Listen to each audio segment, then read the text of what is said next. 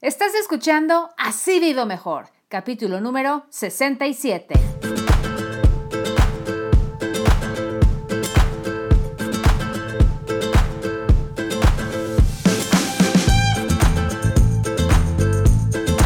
Hola, ¿cómo estás? Y muchísimas gracias por acompañarme en Así Vivo Mejor podcast. Este es un programa dedicado a compartir contigo información práctica que nos ayude a administrar mejor nuestro dinero, a ahorrar y hacernos a la idea de vivir sin deudas para vivir mejor, porque yo creo que cuando uno tiene en orden sus finanzas personales, se vive mejor, con menos preocupaciones, menos estrés y mejor salud.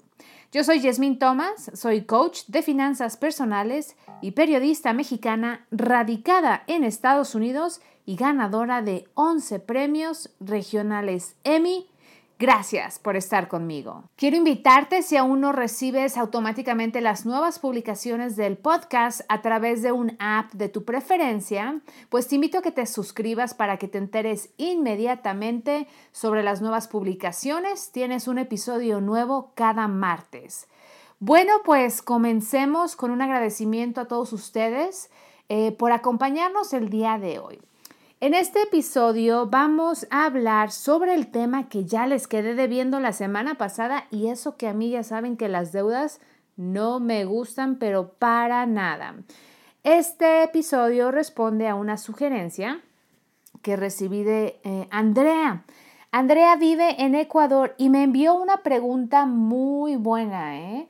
Andrea eh, tiene, pues, está joven, está recién casada, un par de años y quieren comenzar a tener familia, quieren comenzar a tener sus niños. Y su pregunta fue excelente, así es que vamos a hablar del tema de cómo presupuestar para que tu familia crezca, para ir teniendo hijos, para ir creando una familia, ¿ok? Voy a leerles un poco sobre el mensaje que recibí de Andrea. Dice, hola Yasmín, soy Andrea, te escribo desde Ecuador, felicitándote por los consejos que día a día hacen mejorar tu programa. Dice, bueno, tengo algunas dudas y me gustaría conocer tu opinión. Tengo 29 años, me casé hace cuatro, no tengo hijos, pero espero tenerlos el próximo año. Aunque suene raro, creo que tengo que presupuestar este suceso para mi familia. ¿Me puedes ayudar con algunos consejos? Fíjate, Andrea, a lo mejor sonará raro, pero es lo correcto. Estás pensando muy bien porque tener una familia, pues sube mucho nuestro presupuesto mensual. Así es que en este episodio vamos a hablar de cómo presupuestar entonces para tener hijos, cómo prepararte financieramente para tener hijos. Yo sí les voy a decir una cosa, yo no creo que hay un momento indicado en el que ustedes van a prepararse y estar al 100% listos económicamente para tener los hijos. Eh, sí te puedes preparar, pero no creo que es algo que debas aplazar con el afán de estar listo para tener hijos. Yo conozco gente que le llegan los 50 años y jamás estuvieron listos para tener hijos y se quedaron con ganas. Entonces, pues primero que nada, voy a felicitar a Andrea por comenzar a pensar en su futuro porque la planificación en todos los aspectos de nuestra vida, oigan, es esencial para poder ir avanzando y avanzando con éxito. Y si lo que quieren es crecer, pues familia es aún ahí más importante, si no luego se me estresan, se surgen las deudas, el endeudamiento, problemas de dinero y es lo que no quiero. Entonces, en este episodio les voy a platicar sobre los costos algunos, no todos, pero costos importantes que hay que tener en consideración cuando quieren crecer su familia. Ahora, este no es un episodio para decir, ay, ¿cuánto cuesta tener un bebé cada mes y todo eso? No. Vamos a ver más o menos a grandes rasgos, a considerar el impacto financiero de tener hijos, no porque sea algo negativo, al contrario, sino porque mientras más preparados estemos, mejor. Entonces, Voy a hablar de tres partes, ¿ok? Voy a hablar del costo de tener un bebé, el costo de criar un hijo y el costo de hacer crecer tu familia, o sea, de verla crecer, tener un hogar, etc. Eh, como les digo, no creo que hay una, un momento en tu vida de, de casados o solteros o rejuntados o como quieran, cuando quieran crecer su familia, no creo que haya un momento así, ya estamos listos, ya. Hoy mismo estamos, a partir de hoy estamos listos. No. Financieramente sí te puedes preparar, pero tampoco se esperen a que ese momento perfecto llegue porque es posible que pues nunca les llegue, ¿no? Entonces, en vez de pensar que hay un momento perfecto, ¿por qué no comenzar de ya a practicar buenos hábitos? ¿Qué son los buenos hábitos financieros? Pues ya lo saben. Hacer su presupuesto cada mes y regresar, registrar sus gastos a diario si tú no haces un presupuesto, eh, pues no me han hecho caso, oigan, si no están haciendo su presupuesto cada mes, no me hagan, no me están haciendo caso y, y eso les hace daño a cualquier nivel de sus finanzas. Necesitan saber cuánto les cuesta vivir, cuánto ganan y cuánto están gastando y de ahí en más, pues ya se pueden planificar. Pero si no hacen presupuesto, si sus gastos están en su mente, si checan eh, la cartera y esa es la, forma de que revisan su presupuesto. No, hay que hacerlo planificado por escrito, ¿ok? Aparte de hacer su presupuesto, pues ya tienen que estar ahorrando para emergencias, tienen que estar ahorrando para su futuro, jubilación, etcétera, ¿ok? Esos son buenos hábitos financieros.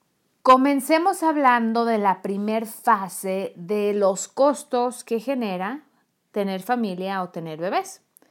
El primer costo, pues definitivamente va a ser antes de que nazca el bebé, con tus costos de hospital. Eso es algo súper importante porque como mujer embarazada eh, vas a tener que ir a una consulta mínimo cada mes con tu doctor. Te van a ordenar ecosonogramas, te van a ordenar exámenes de sangre, te van a pedir que tomes vitaminas especiales y todo eso. Entonces, esos son gastos que vas a ver tú reflejados mes por mes y son gastos que tienes que tener presupuestados eh, cada mes. Entonces, digamos que si la consulta con el doctor te va a costar, no sé, estoy inventándome, pero 100 dólares por visita, pues tienes que presupuestar por los siguientes 8 o 9 meses 100 dólares al mes para el doctor. Ahora, si tú tienes seguro de gastos médicos que necesitan tener, ¿ok? Esta es recomendación para todo mundo, tener un seguro de gastos médicos, especialmente de gastos médicos mayores y de verdad de gastos médicos de todos, porque una idita al hospital te puede salir en un ojo de la cara y de por sí a las personas que ya tienen seguro médico, cuando vas al hospital nos cobran que si el copago, que si el coaseguro, que si el deducible, que si el esto, que si el otro, y te, te, te cuesta, o sea, es una lana de, tu cartera.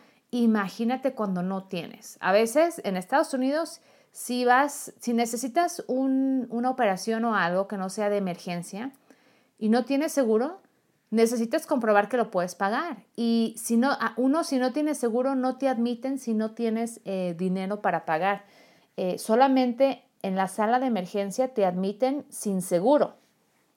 Entonces, tener seguro es indispensable. Entonces, pues durante el embarazo un costo muy fuerte va a ser el costo de, los, de, las visitas con el ginecólogo, de los ecosonogramas y todos esos exámenes. Eh, también, pues de las visitas a doctor vas a tener que programarte para el nacimiento.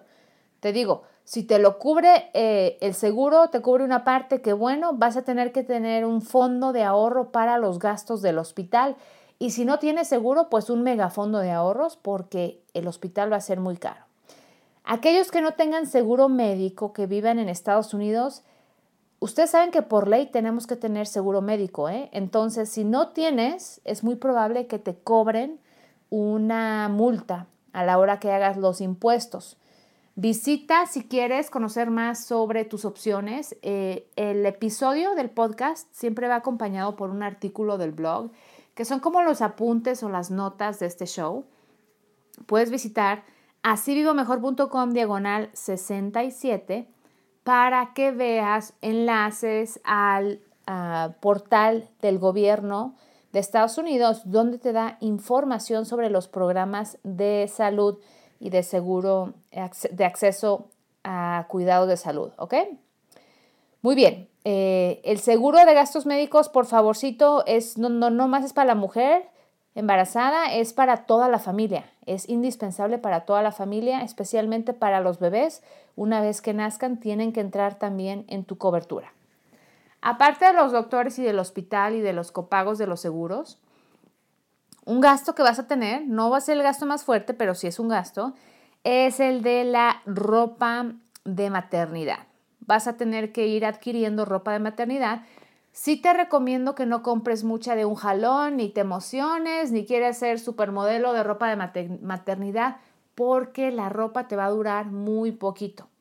Te va a ir creciendo la pancita, entonces la ropa que pensaste que era inmensa y que nunca la ibas a llenar, a la mera hora ya no cabes. Entonces tienes que comprar una talla más, tienes que comprar un estilo diferente, que sea ajustable, etc.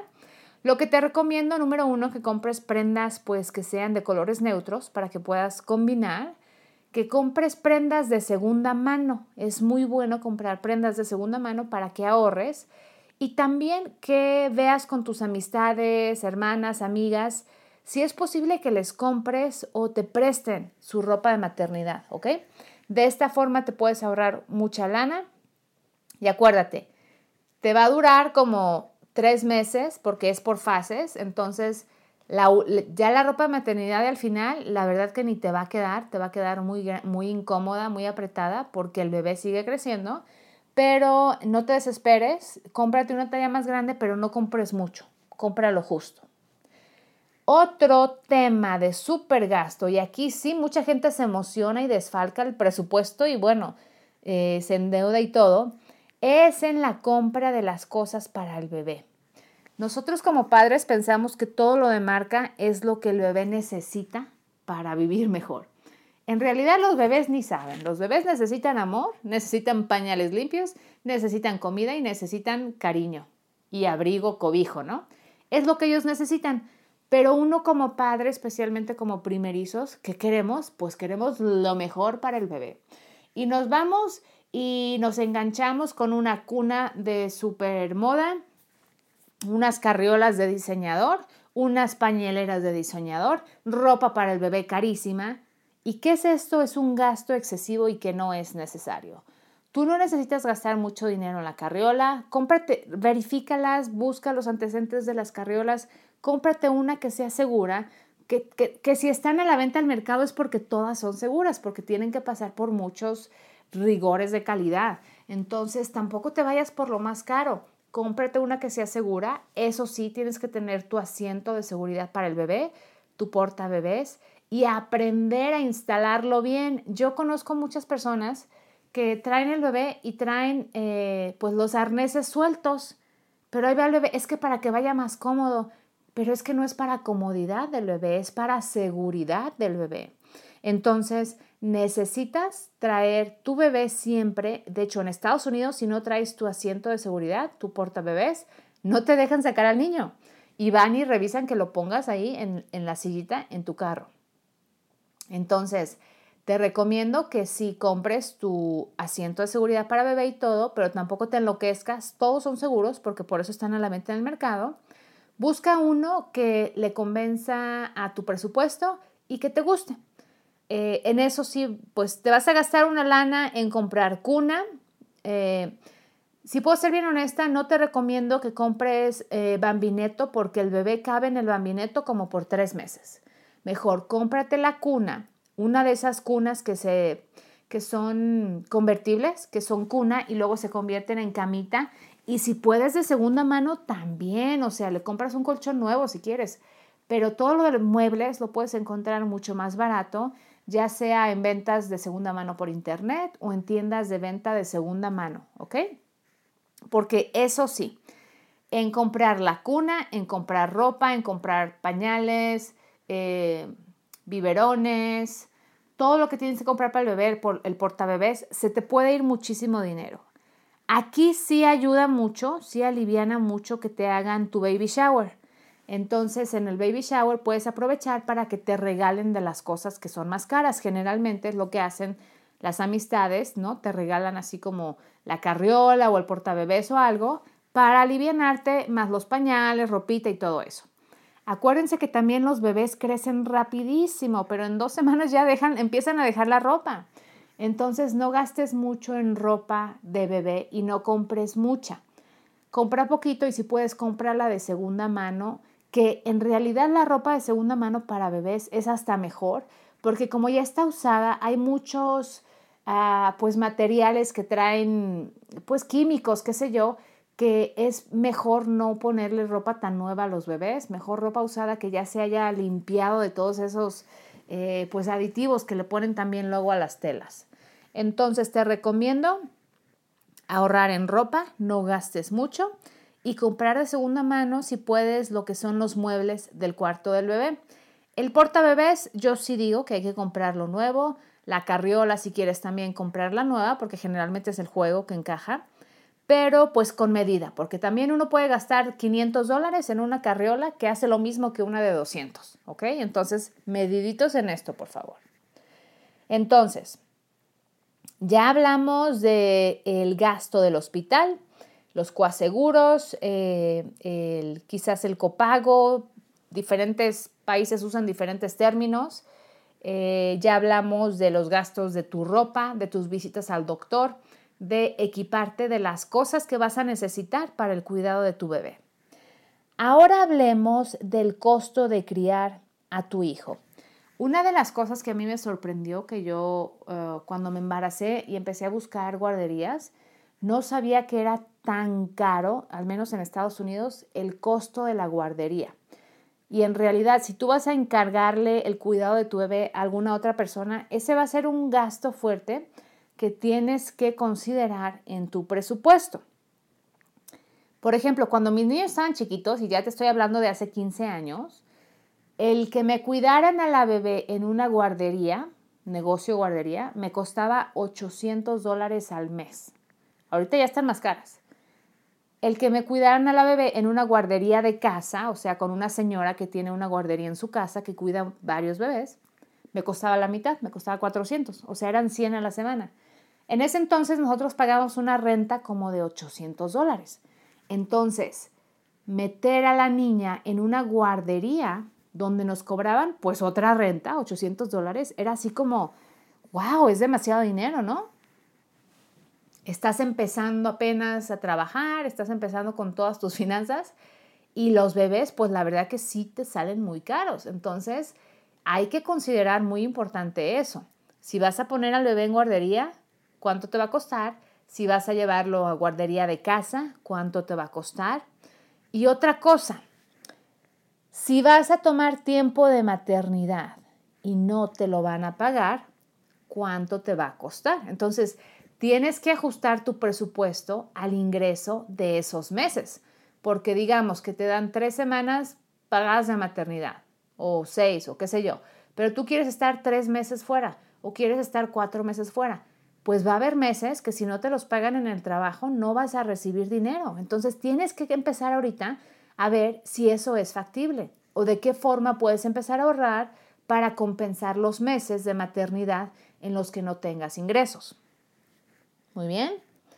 Otro gasto que deben de considerar en su presupuesto, que este sí es, oigan, súper recomendable y ya lo he hablado antes, cuando tú te conviertes en padre de familia y tienes personas que dependan de ti, ya sean tus hijos o quizás tus padres son los que dependen de ti, necesitas protegerte con un seguro de vida. Por favor, no compren seguro de vida vitalicios, no compren seguros de vida que tienen ahorro. Cada vez que hablo con personas que sí tienen seguro de vida, ay, sí es que tengo un seguro de vida con ahorro. Esos no son la mejor inversión para tu dinero ya lo he explicado por qué en otros episodios. Visiten las notas, los apuntes del show. Van a ver un enlace precisamente al episodio en el que les explico qué seguro de vida necesitan comprar y por qué y cómo calcular cuánta cobertura, ¿ok? Seguros vitalicios, no por favor. Seguros con ahorro, no por favor. Ahorros para la universidad que van adentro de un seguro, no por favor. Ustedes compran su seguro solamente, seguro de vida, con la compañía de aseguranza. Ustedes hacen sus ahorros, por favorcito, con agencias, compañías que se dedican a inversiones y ahorro. Nunca los mezclen. Es como ir con el doctor de homeopatía para que te haga una cirugía. O sea, no es el mejor para eso. Vayan con los expertos vayan con el inversor para hacer sus inversiones y sus fondos de ahorro, vayan con el de la aseguranza, con el agente de seguros para comprar sus seguros, ¿ok? Muy bien. Entonces, como ya tienes bebé, por favor, en el momento en que tengan hijos, los que ya tienen hijos que me estén escuchando, necesitan su seguro de vida. El propósito del seguro de vida es transferir el riesgo. ¿El riesgo de qué? De que llegaran a faltar ustedes. Entonces, ustedes al adquirir una póliza de seguro de vida, esta, en caso de que ustedes llegaran a fallecer, la obtiene el sobreviviente esposo o esposa y ese dinero idealmente serviría para reemplazar tu aportación financiera a la familia. Si trabajas y si eres ama de casa, tú tienes una aportación que se puede monetizar en la familia porque ¿cuánto le va a costar a tu esposo reemplazar la aportación que tú haces? Cuidar a los niños, hacer la comida, ir al supermercado, lavar, planchar. O sea, ¿de qué manera va a continuar funcionando el hogar si la mujer que se queda en el hogar como ama de casa llegar a faltar. Entonces, en un matrimonio donde hay hijos, tanto el hombre como la mujer necesitan tener una póliza de seguro de vida. ¿Ok? Este va a ser otro costo que vas a tener que añadir en tu presupuesto. Y si obtienes el seguro de vida a plazo fijo, que es el que yo recomiendo, eh, no es un gasto de por vida ni tampoco cuesta tan caro. ¿eh? Es por eso que no recomiendo los seguros vitalicios. Son muy caros, tú estás eh, que te, te, la venden que, que, tiene un ahorro, pero sabes que si te mueres, a tu beneficiario no le pagan el ahorro, le pagan la póliza. Y cuando, cuando eso ocurre, pues te pones a pensar, te están cobrando mucho más caro tu seguro. Tú puedes obtener un seguro a plazo fijo, temporal, puedes ahorrar por tu cuenta y si te mueres, tus familiares reciben el beneficio de la póliza y también reciben el ahorro. ¿Ok? Bueno, otro costo que tienen que considerar que al tener hijos, pues también empieza, empieza a faltar espacio. Dicen que donde comen dos, comen tres. Ok. Especialmente los bebés que no, que no, no comen mucho pura leche. Sí, pero la leche, si no estás amamantando, la leche es bien cara también. Pero también cuando nacen los nenes, nos hacemos de una de cosas que luego ya uno no cabe en la casa y nomás entró el bebé. Pero hay que si los juguetitos, que si la cuna, que si el bambineto, que si la, la eh, bañera, que si esto, que el otro, y luego la gente ya no cabe y les entra la fiebre por comprar casa para que todos tengan su espacio.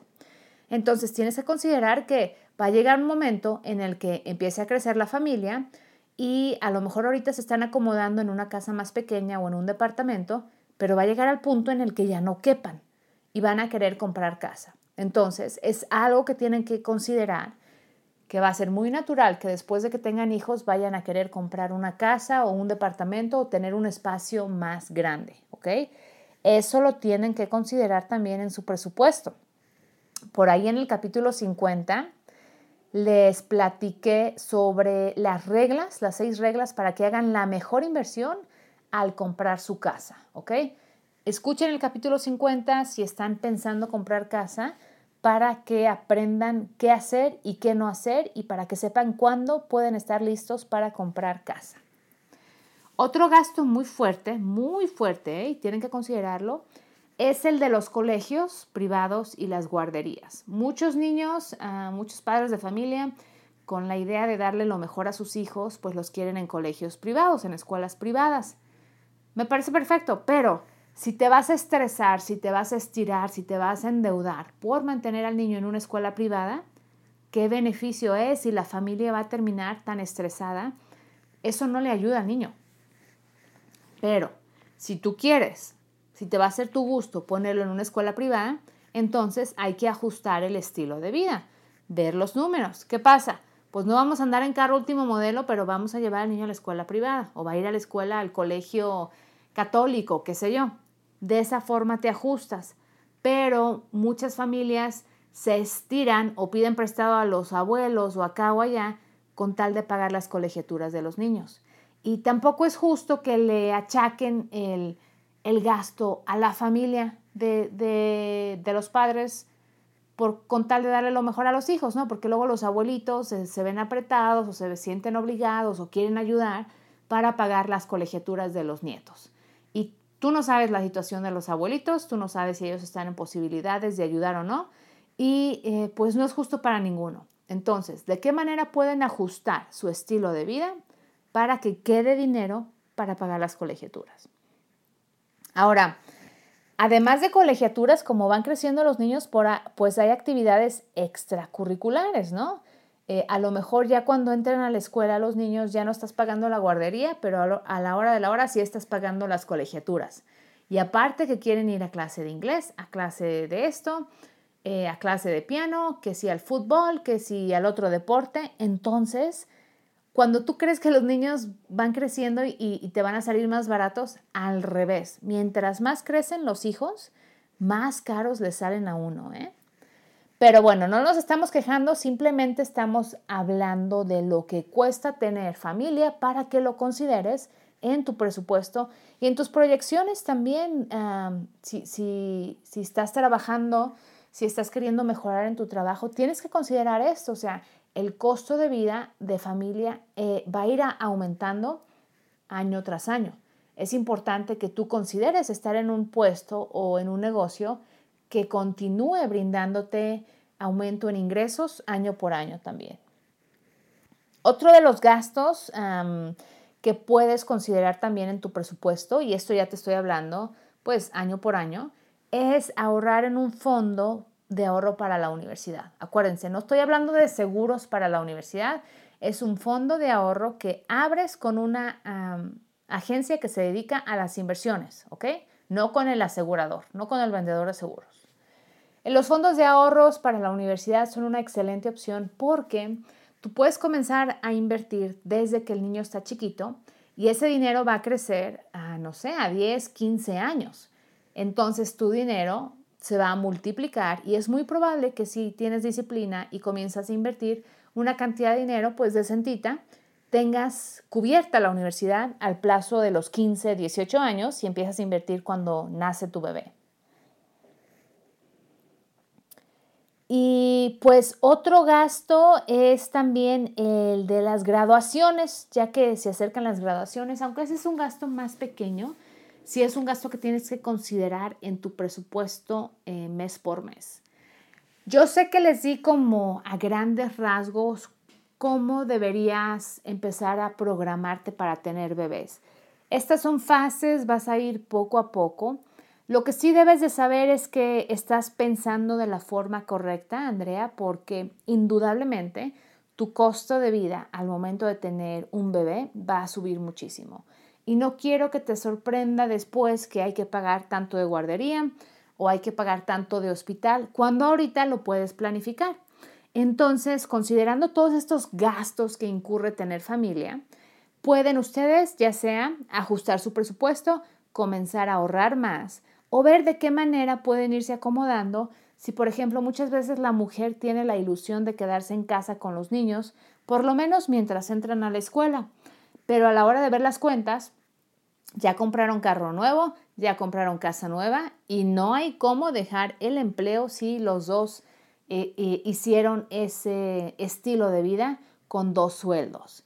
Entonces hay que revisar el estilo de vida y ajustarlo para que en realidad puedas tener tu familia, puedas planificar tus finanzas sin endeudarte y puedas darle la mejor atención a tus hijos sin que las preocupaciones por dinero te roben la, tranquilidad, ¿ok? Porque muchas veces los papás con tal de darle lo mejor a los hijos terminan súper estresados, endrogados, o sea, endeudados y no es lo que queremos hacer. Muy bien, pues espero, Andrea, que esto te haya servido, que te resuelva tus dudas. Muchas gracias por tu pregunta. Si ustedes tienen una pregunta, un tema que quieran que desarrolle en Así o Mejor Podcast, pues envíenmelo. Pueden hacerlo a través de mi correo electrónico yesmin arroba y z arroba.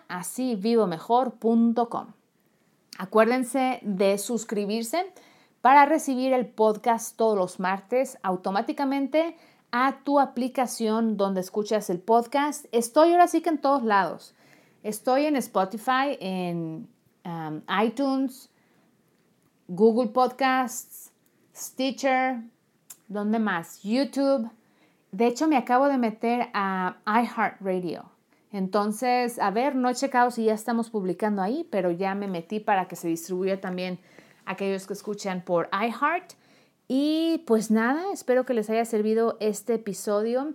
Acuérdate que si te gusta este contenido, si lo encuentras útil, si te está ayudando a formar tus finanzas personales, a tener unas finanzas más saludables, te pido por favor que lo compartas con alguien que te importe, alguien de tu confianza, alguien querido, un ser querido, para que les ayudes. Muchas veces muchas personas están enfrentándose con situaciones económicas ah, preocupantes y por pena no piden ayuda.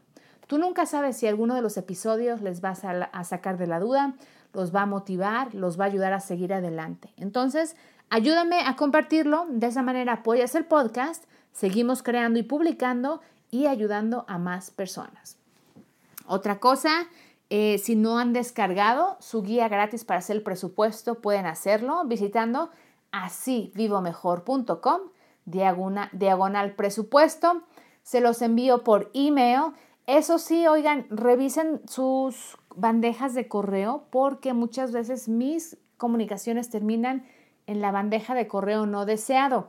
Aunque a veces les lleguen a la bandeja de correo principal, nunca sabes. A veces Gmail decide que me va a mover a la de correo no deseado. Para prevenir esto pueden añadirme en sus contactos y también estar checando continuamente sus bandejas de correo para evitar perderse de mis comunicaciones. Muy bien, pues he llegado al fin de este podcast. Recuerda que cuando cuento con tu compañía, así vivo mejor. Yo soy Yasmín Thomas y te espero en la próxima.